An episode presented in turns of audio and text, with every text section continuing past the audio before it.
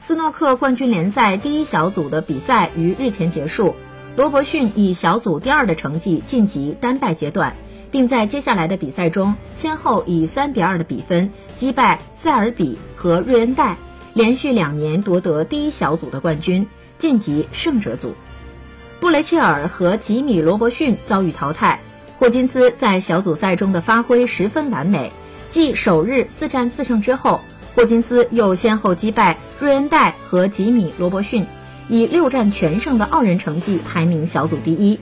罗伯逊的手感在第二比赛日迎来改观，最后三场小组取得全胜，以小组第二的身份晋级。替补出战的布雷切尔在六场比赛中仅赢下两场，排名小组垫底，和吉米罗伯逊一起遭到淘汰。